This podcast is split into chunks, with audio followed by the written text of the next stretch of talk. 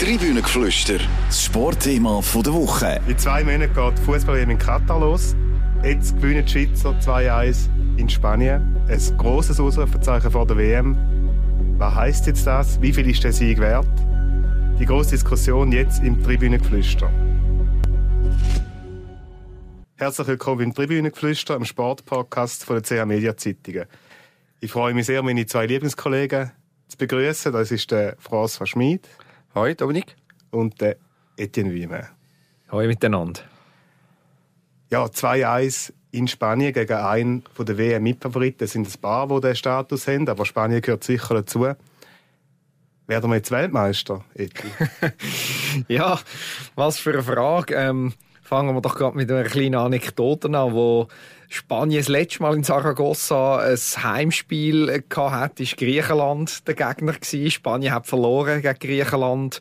Ähm, ein paar Monate später ist Griechenland Europameister geworden. Das war 2004. Gewesen. Also das gute Nomen ist da für die Schweiz, aber selbstverständlich plädiere ich dafür jetzt, dass tolle Ausrufezeichen, der tolle Sieg nicht gerade über zu bewerten. Es gibt auch für die Spanier ein gutes Omen. Ähm, das letzte Mal, wo die Spanier, bis jetzt auch das einzige Mal vorher, wo die Spanier gewonnen haben gegen die Schweizer, war WM 2010. Verloren haben? Ja, wo sie verloren haben. Die Spanier verloren gegen die Schweizer. Habe ich gesagt, gewonnen? Ja. Entschuldigung. ich nehme alles wieder zurück. Wie gesagt, das letzte Mal, wo die Spanier verloren haben gegen die Schweizer, WM 2010. Wer ist nachher Weltmeister geworden? Also, wenn die Spanier, die Spanier können natürlich sagen, wenn wir verlieren in dem Jahr, wo wir verlieren gegen die Schweizer, äh, dann holen wir den Titel, oder? Also wir wissen eigentlich schon, dass es jetzt noch zwei mögliche Weltmeister gibt, entweder mhm. Spanien oder die Schweiz. Genau, sehr gut zusammengefasst. Ja, ja, würde ich unterschreiben. Wäre ein tolles Final. Ja, reden wir mal ein bisschen über den Auftritt. Es hat ja alles sehr reif ausgesehen, sehr strukturiert. Die Schweiz hat nicht viel den Ball gehabt. Aber sie hat gleich das Gefühl, sie haben immer so ein bisschen Kontrolle, was passiert auf dem Platz. Es hat vielleicht ein, zwei Momente gegeben, wo das nicht so war, beim Goal zum Beispiel. Aber insgesamt sehr ein guter Auftritt gewesen, oder? Absolut. Ähm um es mit dem Wort von Jan Sommer zu sagen, man hat da nie das Gefühl gehabt, dass etwas Spektakuläres kommt, passiert von den, von den Spaniern. Ähm, die Schweiz abklärt, nicht viel Räume gegeben, das vor allem. Ähm, die Spanier mit ihrem ewigen Hin- und Hergeschieben vom Ball, aber außer das paar schöne Seitenwechsel nicht viel rausgeschaut. Einmal in 90 Minuten haben sie es geschafft, die Schweizer auseinanderzureissen haben dann auch das Goal gemacht. Und, aber ich finde, einmal in 90 Minuten ist eine mehr als akzeptable Bilanz für, für die Schweizer. Und, und darum, ja, reifen Auftritt, ähm, sehr erfreulich. Ich finde es der beste, der beste Auftritt äh, unter Murat Yakin. Ähm, und es ist für mich auch ein bisschen ein Trainersieg gewesen. Also, ähm, wir erinnern uns noch, wo der Jakin Trainer war beim FC Basel. Natürlich viel Gegenwind gehabt, dort äh, mit dem jensches Zeug vorgeworfen, unattraktive Spielweise und so weiter. Aber die Resultate haben gestimmt und vor allem die Resultate, was für Resultate. Also, äh, der FC Basel gewinnt zweimal gegen Chelsea, haut Tottenham raus. Also, das sind eigentlich Sachen, die grundsätzlich eigentlich nicht möglich sind, dass Basel zweimal gegen Chelsea gewinnt und Tottenham äh, aus dem Wettbewerb schmeißt. Ähm, es ist eigentlich auch fast nicht möglich, dass die Schweiz gegen Spanien gewinnt. Aber wenn es ein Trainer schafft, in so grossen Spiel herausragende Resultate zu erreichen, dann ist der Murat Yakin und das hat er jetzt einmal mehr bewiesen.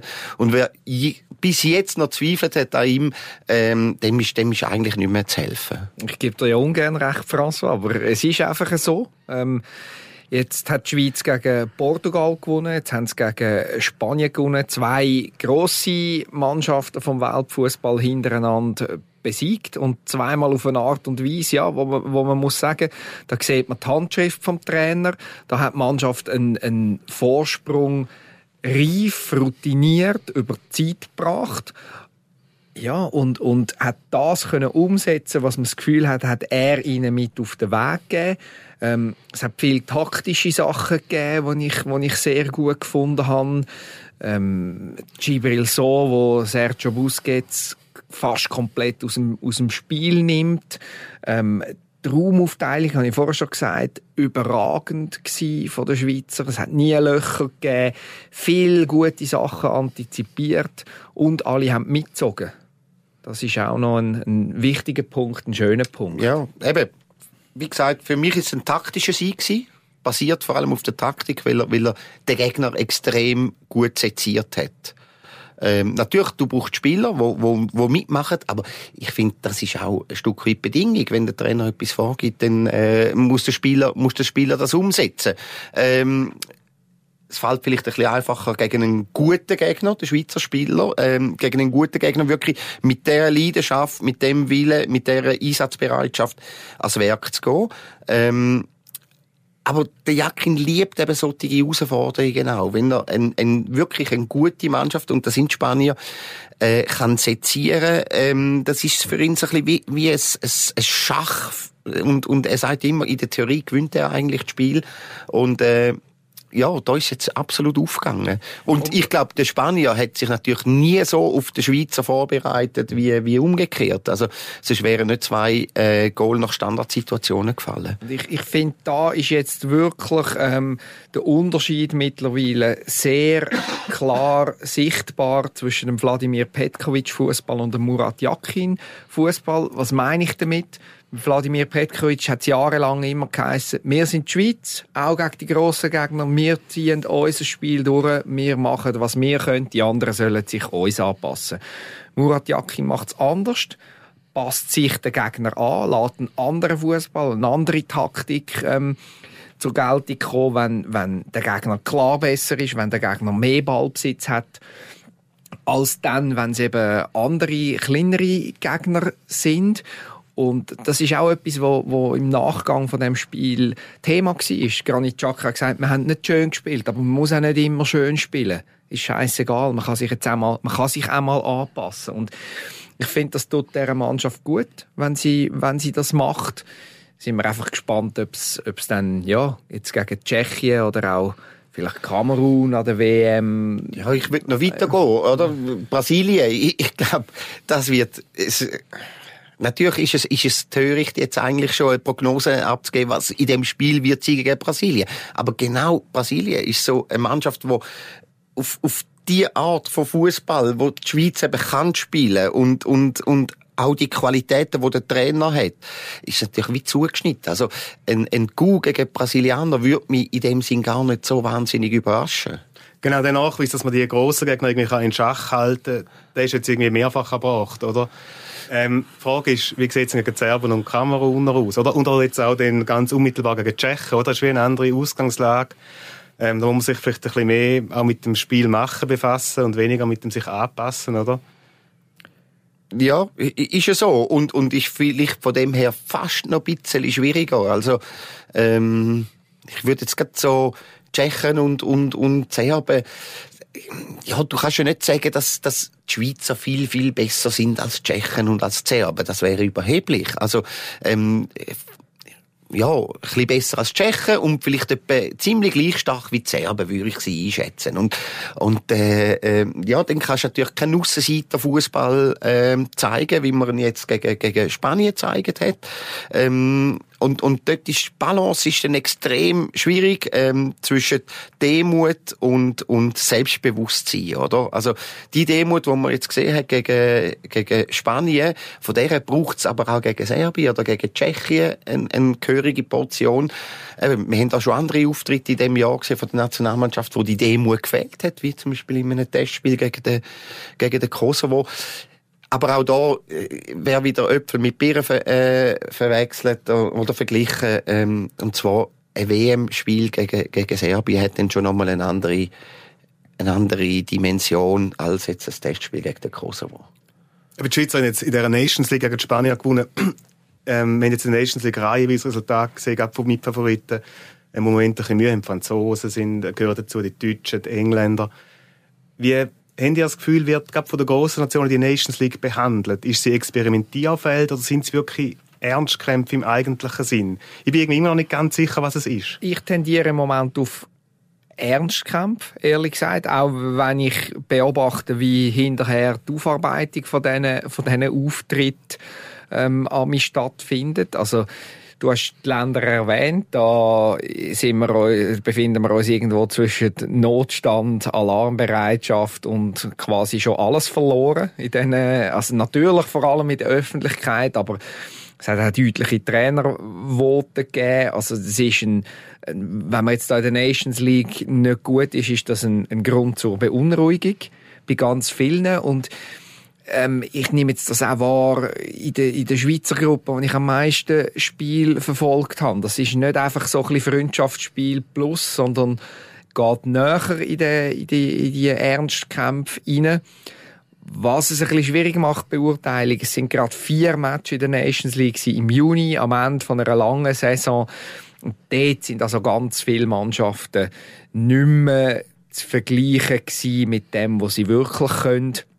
Viele Spieler ausgefallen, viel am Ende von der, von der Kräfte. Das sieht man ja auch deutlich bei den, bei den Schweizer. Also es funktioniert dann gut, wenn wirklich die Besten shooten. Und sobald ein paar von denen fehlen, ähm, ist dann der Leistungsabfall schon relativ dramatisch, wenn ich da das 0-4 in Lissabon zurückdenke. Ja, ich sehe es als Ernstkampf, Nations League, mit situativ experimentellem Charakter. Also natürlich ähm, bietet sie die Möglichkeit zum mal einen zweiten Goalie ausprobieren oder dort mal einfach so personelle, personelle Sachen ausprobieren, auch taktisch. Aber äh, ich glaube schon, keine Nation wird absteigen. Also ähm, ich meine, die Engländer, sorry, aber die, die, die, die beißen sich ins Vögel, äh, wenn sie jetzt da, wenn sie jetzt da absteigen. Also, das ist, das ist für die nicht wirklich lässig. Und, ähm, die Ungarn hingegen führen die, die äh, Gruppen an. Also, Mit Deutschland und Italien. Ja, ein absolut, also, ja, Hammergruppe, der absolute Aussenseiter. Da sieht man schon, ähm, der Vorteil von Ungarn ist einfach, die haben die Match unbedingt wollen gewinnen. Das ist vielleicht dann bei den grossen halt dann nicht ganz bei 100 Prozent gewesen, der, der, der Siegeswille. Aber trotzdem absteigen wird eigentlich keiner und äh, ja, es muss sich immer noch ein bisschen einspielen, die ganze Nations League. Und wir sind uns noch nicht so lange daran gewöhnt, aber ich glaube, es kommt immer besser. Und, und das ist schon noch ein interessanter Punkt, wo du erwähnst, mit dem Abstieg, oder? Wenn ich sehe, wie die Schweizer auf den Sieg in Spanien reagiert haben, da ist, da ist Freude rum klar, aber keine Euphorie oder weiß ich was. Das heißt, sie sind sich bewusst, was zählt, ist die WM und eben auch, es ist ein Sieg gegen Spanien, aber der letzte Schritt, der kommt noch mit dem Abstieg verhindern gegen, gegen Tschechien. Und gerade für die Schweiz denke mich das sehr wichtig, dass sie in der Liga A können, können bleiben Allein, weil sie in der Nations League reihenweise Spiel haben gegen Top-Nationen. Jetzt haben wir zweimal Portugal, zweimal Spanien, in der letzten Kampagne zweimal Deutschland, auch zweimal Spanien. Dann hat es noch, was ist der erste... Ja, und du kannst nicht davon äh, ausgehen, dass du wieder aufsteigst, oder? Also, wenn genau, du mal unten bist. Äh, genau, und das sind einfach so Erfahrungen, die wo, wo die Mannschaft kann machen kann, die extrem gut tun. Und wo dann eben auch vielleicht einmal in einem Turnier können, können wertvoll werden in so einem, in so einem, sage jetzt Achtelfinale oder wenn man auf einen wirklich grossen trifft. Es ist dann nicht mehr so, dass man das erste Mal seit Jahren gegen eine richtig grosse Mannschaft ähm, muss, darf spielen und, und nicht so ganz weiß, wie mit der Situation umgehen. Ja, man denkt, es ist fast im Monatsrhythmus mittlerweile, wo man da die grossen Gegner, auf die grossen Gegner trifft. Jetzt reden wir mal noch ein bisschen ähm, über die, die Leistungen der Spieler. Der Matchwinner war Manuel Akanji, er hat äh, das Goal gemacht, hat einen Assist gemacht. Ähm, ich muss auch sagen, ich skeptisch war, als er da seinen Wechsel gemacht hat auf England zu Manchester City. Ähm, aber man hat jetzt wirklich das Gefühl, er hat ihn wieder einmal auf ein neues Level gehabt, oder? Er ist jetzt noch stärker zurückgekommen, er ist wirklich in dieser defensiven ein unglaublicher Fels in der Brandung. Ja, und auch, auch von der Persönlichkeit her. Also, der, der, wie, ich finde, es ist schon ein riesen Unterschied über, ähm, zu dieser Zeit. Dortmund ist auch ein sehr guter Club, oder? Aber, wenn man ihn beobachtet hat, wie er da zu dieser Zeit vor der Kamera gestanden ist, Auskunft geht und jetzt ist, ist nochmal ganz ein anderes Selbstbewusstsein und ist ja irgendwie logisch, weil er kommt von einer Mannschaft, wo praktisch permanent gewinnt, wo wirklich nur die höchsten Ziele hat, oder? Ähm, Champions League gewinnen, äh, englischer Meister, das hast du in Dortmund nicht. Also, ähm, also einer würde dir da widersprechen, nämlich der Manuel Akanji selber. Es ist logischerweise auch Thema gewesen, sein Auftreten, sein Selbstbewusstsein. Äh, Murat Yakin hat gesagt, man merkt ihm das an, dass er nochmal präsenter, nochmal mhm. grösser ist. Äh, auf der Tribüne ist das, ist das allen aufgefallen. Er, er findet, er hätte er hätte eigentlich nicht so viel von seiner Spielart verändert oder hätte schon vorher Aber das hat ja nichts mit, mit Spielart zu tun. Ja. Sondern äh, einfach das, was er mitbringt, oder? Natürlich, eben. Und, und, und, und es ist natürlich so, er kommt jetzt von Manchester City, vom, von dem Team der Stunde Europas wahrscheinlich oder wo man wenn wir eine Umfrage machen die meisten sagen ja das ist das ist das Team was zu schlagen gilt in der Champions League ähm, spielt dort und trainiert mit einer absoluten Weltklasse-Equipe zusammen. Man hat irgendwie das Gefühl, er kommt in die Mannschaft rein und, und der Trainer, der Pep Guardiola, ist von Tag 1 irgendwie begeistert, weil er merkt, da ist einer mit Köpfen auch, der die Inputs kann, kann umsetzen kann wo mit seiner Spielart, wo, wo als Innenverteidiger spielerisch prägt, er möchte Lösungen sehen, nicht einfach den Ball für schwarten, prädestiniert für Manchester City. Und äh, ja, das, das, das tut ihm gut, das tut äh, der Schweiz gut, äh, der Wechsel. Und nochmal etwas, eben, du hast gesagt, du bist skeptisch gewesen, ob er dann zum Einsatz kommt. Ich habe das Gefühl, bei ihm über die letzten Jahre in Dortmund ist eher das Problem gewesen, dass er viel zu viel Einsätze hat. Das heißt, wenn er jetzt ab und zu mal würde auf der Bank sitzen würde, fände ich das gar nicht so schlimm. Ja, weil das macht ja jeder dort. Also, die haben ja so viel Match bei Manchester City. Äh, da sitzt jeder mal auf der Bank. Also, Gündogan spielt bei weitem nicht jeden Match in der Startformation und, und auch der De Bruyne nicht. Und das sind Spieler, die schon ewig dort sind, gefühlt. Ähm, ja, und, und man merkt einfach, natürlich, der, der, Akanji selber hat sich ja ein bisschen selbstkritisch gegeben nach dem Match. Obwohl Matchwinner, ein Goal gemacht, ein Goal vorbereitet, nur sagt er vor, vor der Fernsehkamera, ja, seine Angriffsauslösung sei nicht so optimal gewesen. Jetzt würde es mich aber extrem wundern, hätte er das mit der gleichen Leistung, mit dem gleichen Match, gleichen Ausgang, hätte er das auch gesagt, wenn er noch bei Dortmund wäre. Also, sind nicht auch die Ansprüche an ihn selbst, von sich selber an sich, ähm, sind die nicht auch irgendwie ein bisschen gestiegen und eben, er wächst und wächst und wächst und, und jetzt hat man mal das Gefühl, ähm, der Himmel ist das Ziel, äh, die Sterne, äh, ja, ja. ja, so viel weiter oben geht es nicht mehr als zu ja, City, ja, oder? Ich meine, ja, das ist, ähm, ja. ja. Eben, Akanji ist sicher einzig, oder? Ähm, was mir auch sehr aufgefallen ist, irgendwie so, wie, als wäre er jetzt angekommen in der Nazi, ist der Gibril so gewesen. Ja, ähm, definitiv. Wobei, ähm, ich würde schon mal eine Warnung vorausschicken. Ich, ich habe schon ab und zu mal das Gefühl gehabt, ja, jetzt könnte es doch sein, der Moment, wo er äh, ankommt in der Nazi. Ähm, ist dann irgendwie doch wieder nicht so ganz gewesen. Aber du hast total recht. Das war ein, ein sehr guter Match von, von ihm in Spanien. Ich habe seinen besten Auftritt im Schweizer Dress gefunden. Ähm, man merkt bei ihm zwei Sachen. Erstens, er hat schon elf Matches gehabt, die Saison mit Frankfurt, jede Minute durchgespielt, Bundesliga, Cup, Champions League. Er ist im Rhythmus, er ist, er ist voller Selbstvertrauen auch. Ähm, und er hat die taktischen Dispositionen sehr gut umgesetzt. Also Läufer ist super gewesen. Eben der Busquets hat er äh, quasi aus dem, aus dem Spiel genommen. Man hat das erste Mal so das Gefühl gehabt, ah, da, in dieser Rolle kann er der Mannschaft wirklich helfen. Und das hat schon auch mit dem Trainer zu tun. Ähm, ja, ist ein, ist ein wunderbarer Abend für ihn persönlich und ich, ich würde es ihm sehr wünschen und mögen gönnen, wenn das so weitergeht. Ist halt bis jetzt auch ein bisschen im Schatten von Chakra Zakaria Freuler. Er ist immer so ein bisschen die Nummer 4 gewesen. und jetzt, wenn ich, wenn ich schaue in der Hierarchie, habe ich gerade, gerade im Vergleich mit dem Zakaria das Gefühl, ähm, da ist er, da ist er weit vorne im Moment. Ja, zum Stichwort Rhythmus und Form, wie man den Zakaria gesehen hat. Ja, aber ich würde noch schnell etwas zum So sagen. Anna, ähm, ich bin praktisch mit allem einverstanden, was Etienne sagt. Ähm, aber, ja, der So ist ein super Spieler. Er hat riesige Fortschritte gemacht. ähm, hat bis jetzt in der Nationalmannschaft ist noch nicht so dominant gewesen, weil ihm vielleicht auch irgendwo Selbstverständnis ein bisschen gefehlt hat, äh, der Mut auch. Jetzt hat er einen super Match gemacht. Aber man muss schon sehen, seine Aufgabe ist klar definiert gewesen und eine, eigentlich eine relativ einfache Aufgabe. Du spielst gegen den Busquets, du nimmst den Busquets aus dem Spiel. Beim Busquets musst du nie Angst haben, dass der ein Goal macht. Also, der, der, du, die, Der will ja das gar nicht. ja.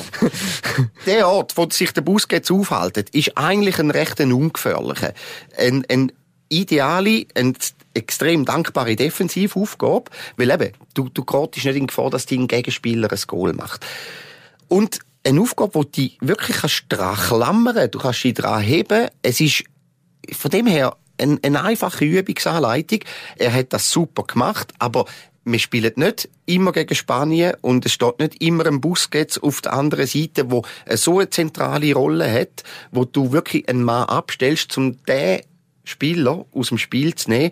Das gibt's nicht immer und dann eben würde ich dann sehen, auch vom so mal in einem Spiel, wie jetzt, nehmen wir zum Beispiel vielleicht Kamerun oder so, wo, wo Kreativität gefordert ist, wo die Leute gefordert sind in, in, äh, in Strafraum, ähm, wo du nicht nur auf dich, auf den Gegner fokussierst, dass er dann auch so einen guten Match spielt. Ja, und eben nicht nur, nicht nur defensiv. Also es hat ja von niemand von ihm erwartet, dass er jetzt in, in Spanien muss zwei Goal schiessen Und man hat wie das Gefühl, dass das hat ihm einen gewissen Druck von der Schulter genommen. Mhm. Aber das, ist hat, hat, hat, hat auch sonst nie jemand, oder? Also zwei Goal erwartet man eigentlich nie, außer sie spielen im Cup gegen einen Sechstligist oder so. Logisch, aber ein bisschen offensiv, du hast gesagt, Kreativität und so, äh, hat man dann schon äh, die Erwartung, wenn es gegen andere Gegner geht. Und dort, dort dürfen wir ihn dann schon auch messen, ob er das kann, kann bestätigen Vor allem messen auch an dem, was er bei Frankfurt zeigt. Oder? Also, bei bei Frankfurt ist, spielt er phänomenal. Also,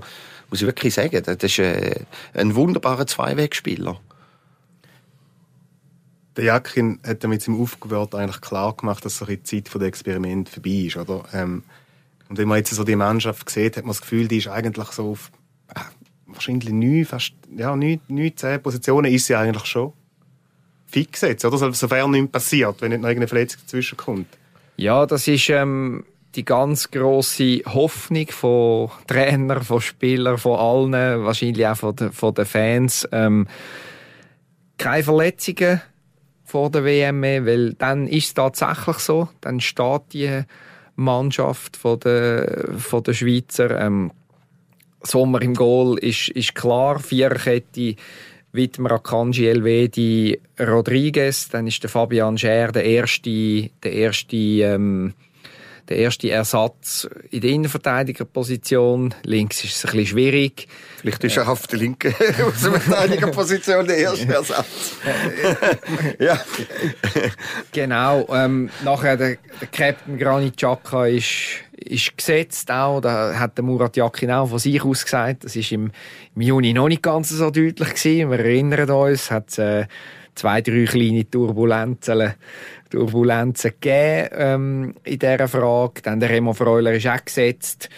Und dann sieht es jetzt schon aus, als würde er mit einem, mit einem Dritten im zentralen Mittelfeld spielen. Eben Gibril so, vielleicht Zakaria mal, aber eher, eher nicht im Moment, wenn man seine Form und seinen Rhythmus anschaut. Dann bleiben drei Offensivpositionen, Shakiri, Embolo und dann entweder der Noah Okafor, der jetzt nicht dabei ist als Einziger wegen Zahnproblem, oder der Ruben Vargas. Vargas ist als Einziger von der Offensive von denen jetzt nicht unbedingt Stammspieler. Ähm, bei Augsburg, er, er kommt langsam rein, spielt wieder ein bisschen mehr. Aber der Murat Yakin sieht in ihm etwas. Ähm, er steht auf sein Tempo. Ähm, Ruben Vargas hilft gegen hinten immer super mit. Ähm, hat jetzt überzeugt mit grossartigen Standards. Die Eckbälle sind wirklich grosse Klasse gewesen. Muss man, muss man neidlos oder darf man neidlos anerkennen. Ja, ähm, sind wir bei, bei 11 gewesen. Ja, Ja, ja. ja, die haben wir zusammen. ja, Frossa Okafor ja oder dann gleich der Vargas? Nein, für, für, für, für mich ist klar, also der Okafor in dieser Form, wenn er sie jetzt hat, wenn er das kann konservieren, dann, äh, dann kommst du als Schweiz, kommst du nicht am Oka vor vorbei. Also so viel wahnsinnig gute Stürmer haben wir dann gleich auch wieder nicht. Also, ähm, man hat einen Seferovic, wo, wo, wo Mühe hat in Galatasaray, ähm, ist befürchte, dass er in Zukunft noch eher ein bisschen weniger wird spielen als jetzt schon. Äh, mit dem Gavanovic, der zurücktreten ist. Ähm, ja, der, der Okafor gehört für mich in, in, die Mannschaft. Ich glaube aber auch nicht, dass, dass das mit dem Dreier-Mittelfeld in Stein gemeißelt ist. Also das kommt schon auch sehr stark auf den Gegner drauf an. Also es kann dann schneller wieder mal ein, ein 4-2-3-1 sein. Ähm, und dann rückt, äh, rückt Shakiri mit und dann äh, hast du zwei Flügel, oder? Ähm, dann kann der Okafor auf dem einen Flügel spielen und der Vargas auf dem anderen. Also. Ja, und, und eben, also man kann wieder fünf Auswechslungen oder respektive Einwechslungen machen und es hat noch kein Turnier gegeben in der Geschichte, wo man mit, mit 11,5 oder 12 Spielern durchgekommen ist. Es wird auch das Mal, bin ich überzeugt, wieder Sperren geben nach gelben Karten. Also, du brauchst sicher 16 16 Spieler, um über, wenn das Turnier länger soll gehen, können, können durchheben. Also da wird jeder von denen, wo, sage ich jetzt mal, wo, wo in Form ist, von denen Namen, die wir jetzt gesagt haben, wird zu seinen Einsätzen kommen. Ähm, ja, da kommt da kommt es vielleicht auch nicht so drauf an. Der eine spielt im einen Match von Anfang an, der andere im anderen. Wobei es eben gewisse Positionen, du hast es angesprochen, links hinten, ähm, Dort haben wir dann nicht so viel äh, Backup, oder? Also, Nein, sowieso die Außenverteidigungspositionen sind, sind, sind, ähm, sag jetzt mal, qualitativ äh, dünn besetzt. Ähm, eben, wir haben ja gesehen, gegen Spanien muss der Rodriguez raus und dann kommt der Steffen auf dem linken Außenverteidiger. Ähm, er hat das sicher irgendwann einmal gespielt. Äh, es ist wahrscheinlich schon ein Zeitchen seither. Ähm, und ist sicher nicht seine, seine präferierte Position. Ähm, er hat sich nicht mehr mögen erinnern, wenn er es das letzte Mal gespielt Ja, aber, aber dann hat er ein schlechtes Erinnerungsvermögen. Also Portugal natürlich. Ja, ist auch schon eingewechselt worden, aber ich meine jetzt in der, in der Vergangenheit. Ja, äh, Wolfsburg hat da sicher auch schon mal müssen dort hinten aushelfen. Bin ich überzeugt. Vierer Mittelfeld links, also Wingback, also ja, Viererkette. Ja, oder ganz hinten. aber ist egal. Mir macht die Verfassung vom Zachariah Sorgen. Ähm, eigentlich, äh, ja, wir können ein Jahr, eineinhalb Jahre zurück, zurückblenden, ist er, ist er, ist er der Mann gewesen, im Mittelfeld, ähm, der kommende Mann. Und wenn man ihn jetzt gesehen hat, ähm, macht es einem wirklich, also es ist, ist, es ist beängstigend, finde ich, sein Zustand. Ähm, es ist ein Schatten. Ähm, ein Spieler mit dem Potenzial, äh, das er mitbringt und einfach mega schade, mega schade. Und ich, ich befürchte, es wird nicht viel besser, weil er bei Chelsea wahrscheinlich in nächster Zeit kein Land wird sehen. Ja, es ist, ähm, es ist genau so. Es ist äh, schade. Ich meine, er hat schwierige Monate hinter sich gehabt. Ich glaube, ein ganzes Jahr wegen, wegen seiner Knieprobleme, wo er ausgefallen ist. Kämpft sich dann zurück bei Mönchengladbach. Und dann ist es halt für mich auch wieder eine Frage, warum musst du schon frühzeitig sagen, ich will unbedingt weg, ähm, anstatt da einfach nochmal bleiben im Umfeld, wo du, wo du kennst, sauber nochmal aufschaffen, dann kommt dann der Transfer schon geht dann äh, zu Juve, weil es die letzte Möglichkeit ist, vom Verein ihn zu verkaufen. Setzt sich dort nicht so ganz durch. Jetzt auf den letzten und wirklich der allerletzte Drücker, das ist ja, glaube ich, kurz vor Mitternacht, vor Transferschluss über die Bühne, zu Chelsea weiter. Ja, man fragt sich ein bisschen, was, was sind Perspektiven für, für ihn jetzt? Oder wird, wirft ihn das nicht alles dann noch mehr zurück? Ähm, dass man in drei Jahren muss sagen, ja, bist wieder am, bist wieder am gleichen, gleichen Zustand wie, oder am gleichen Ort wie, wie zu Gladbach damals, aber äh, mit negativen Erinnerungen im Gepäck. Ja, Karriereplanung finde ich jetzt in dem Fall nicht ganz ideal. Ja, aber es ist immer so eine Sache, oder? Frage ist, ist Karriereplanung beim Manuel Akanji ideal? Also jetzt ist es natürlich super aufgegangen, aber ich meine, der Manuel Akanji fängt die Saison bei, bei Dortmund auf der Tribüne an und ist dann auch relativ knapp noch geworden mit dem Wechsel zu Manchester City und Du, Dominik, hast gesagt, du, du bist ein bisschen, äh, ein bisschen skeptisch gewesen, was den Wechsel angeht. Ähm, kann man sein. Da bist du sicher nicht der Einzige gewesen. Ähm, jetzt ist es aufgegangen. Beim Zakaria ist es jetzt nicht aufgegangen mit dem Wechsel zu, zu Juve vor allem, oder? Das ist ein bisschen das Problem gewesen. Ich weiß auch nicht. Ich kann mir nicht erklären, wieso er sich bei dem Juventus nicht durchsetzt. Weil ich finde einfach, er hat Qualitäten, wie sie in der Schweiz kein Mittelfeldspieler hat. Das Box-to-Box-Play von ihm, die Wasserverdrängung, die hat kein Mittelfeldspieler in der Schweiz, wenn er in Topform ist, der Zakaria. Und äh, wieso das, das nicht lange für Juventus ist mir ein Rätsel. Und doch, wenn man alles zusammennehmen, kann man eigentlich jetzt sagen, wenn man so sieht, wie die wichtigen Spieler dieser Mannschaft auch zu Weg sind, eben ein Akanji, ein Chaka, eigentlich WM bitte sofort. So schnell wie möglich los, oder? Kann kommen. Ist noch zu wenig kalt für uns. Glühwein ist noch nicht bereit. Ja, sie müssten jetzt noch die Stadien abkühlen in Katar. Und äh, ja, ist Energieknappheit. Also, nein, warten wir noch ein bisschen, ist schon gut im November. Ja, aber äh, ich weiss natürlich, was du raus willst und es ist genau so. Ähm, de, über die letzten Jahre oder äh, sagen wir jetzt Monate, das hat Murat Yakin begleitet, dass er immer wieder Verletzungsprobleme oder mit Verletzungsproblemen in der Mannschaft hat müssen, müssen kämpfen, hat sich auch entsprechend jetzt freudig geäussert, dass äh, eigentlich fast alle an Bord sind, jetzt außer der Oka vor und, und hofft sehr darauf, dass alle gesund bleiben. Von dem her könnte man sagen, ja, ähm, wäre toll, wenn es gerade losgeht. Ähm, ist jetzt nun mal nicht so holzanlange, dass sich die, die ganz wichtigen Schweizer nicht noch verletzen. Und der Cerdan Shakiri ein gutes Trainingsplatz. Genau, wenn wir mal irgendwie warm halten. ist nicht wichtig. Ist nicht wichtig. Wieso? Nein, das ist, ein, das ist so ein Instinktfußballer. Das ist, das ist, der kann von mir aus äh, äh, einmal am Tag eine halbe Stunde auf Garage kicken vor, vor dem Haus. Äh, der ist einfach parat. Der ist parat. Hauptsache er ist, äh, er ist körperlich. Und er hat Lust. Er hat Lust. Er hat Lust. Das ist bei ihm. Find, das ist ein, ein Lustkicker. Der, wenn der Lust hat, dann macht er die speziellen Sachen. Ja, und die, die Lust ist vorhanden, Ja. eigentlich seit, Mhm. seit, seit zwei Jahren fast äh, durchgehend. Ja.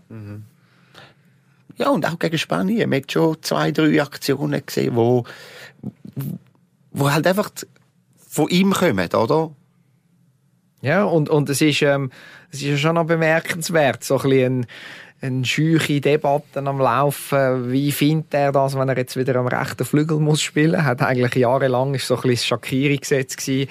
Angefangen beim Wladimir Petkovic, alle sind gleich und jemand ist gleicher. Hat er ami gesagt, Shakiri hat können als Zehner schalten und walten mit allen Freiheiten. Natürlich auch, weil sie mit Dreierkette gespielt haben und er äh, durch das wirklich äh, die, äh, überall hat können Böllen holen, Freiheiten hat. Jetzt ist es anders.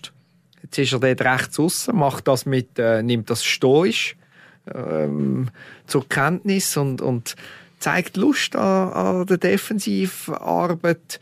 Ähm, sind gute Zeichen für, für mich. Und er, ihm ist bewusst, dass, er in, in, dass es immer wieder Phasen im Spiel gibt, wo er, wo er genügend Freiheiten kann haben und das auch entsprechend dann umsetzen in kreative Läufe und Pässe. Und Jetzt geht er, glaube ich, auf Lugano und hoffen dass er dort seine Ja, man kann es noch nicht. oder? ganz genau, es soll bald einmal bekannt werden. Es wäre eine naheliegende Lösung.